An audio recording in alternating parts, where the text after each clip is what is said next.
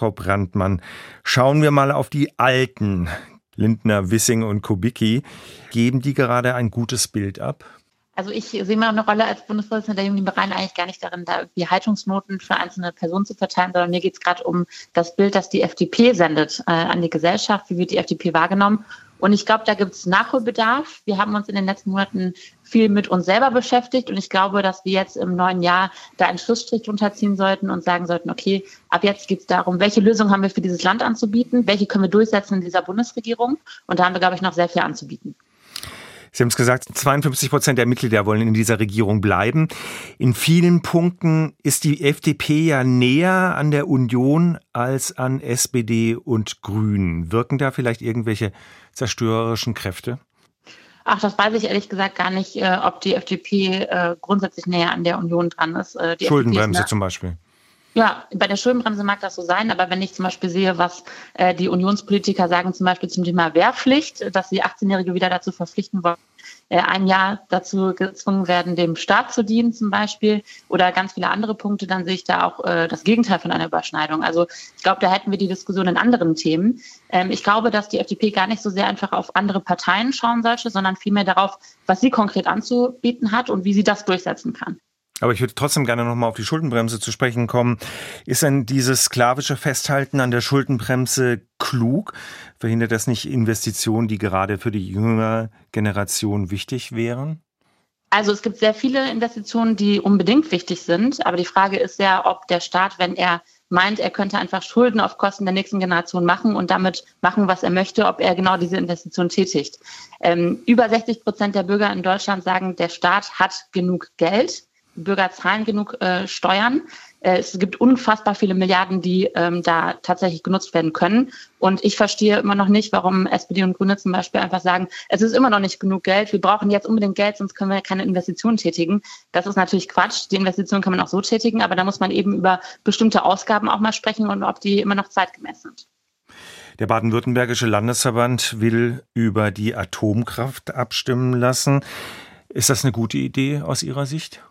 Ich persönlich muss äh, sagen, ich glaube tatsächlich, man, wir sehen gerade, wie hoch die Strompreise sind.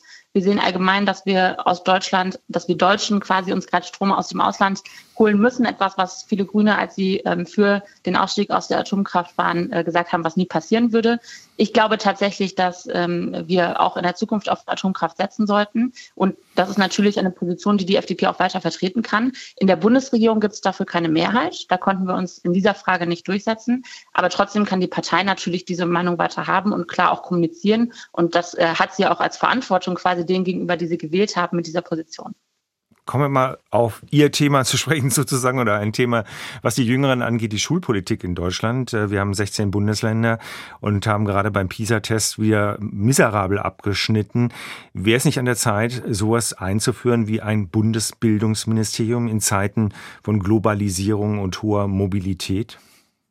Also ich bin tatsächlich der Meinung, so wie es gerade ist, so kann es nicht weitergehen. Ähm, faktisch liegt die Verantwortung für die Schulpolitik in Deutschland ja bei den Kultusministern. Die kommen immer wieder zur Kultusministerkonferenz zusammen und fühlen sich von solchen PISA-Studien dann, wo eigentlich quasi das Ergebnis ihrer Arbeit ihnen äh, hingepfeffert wird, gar nicht angesprochen. Zumindest geht es einfach so weiter wie bisher.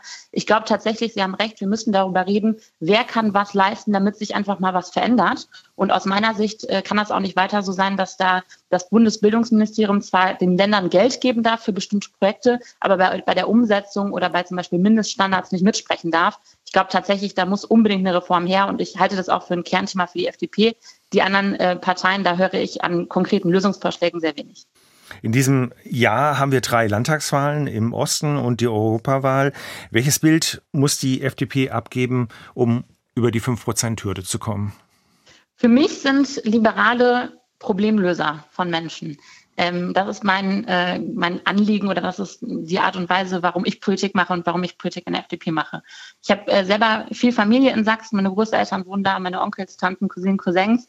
Und ich finde, äh, gerade in Ostdeutschland gibt es ganz viele Menschen, die haben eigentlich gar keine Lust, keine Lust auf große Bevormundung. Die wollen eigentlich möglichst wenig Staat, die wollen sich wenig vorschreiben lassen, die wollen ihr Leben selbst in die Hand nehmen und äh, die sind auch äh, weltoffen und genau diesen Bürgerinnen und Bürgern müssen wir ein Angebot machen, im Osten und bei der Europawahl. Und ich glaube, da hat die FDP einiges zu bieten. Aber äh, wir müssen eben auch hinfahren in den, in den Wahlkampf und müssen dort alles geben und dürfen uns auch nicht von den hohen Umfragewerten für die AfD ähm, einschüchtern lassen. Im Gegenteil. Ähm, ich nehme diese Herausforderung auf jeden Fall an und werde äh, dort sein und Wahlkampf machen. Das ist für mich nicht nur Bürgerpflicht, sondern auch ein Herzensanliegen, weil viele liberal eingestellte Menschen dort ein Angebot haben sollen. Und das müssen wir ihnen geben.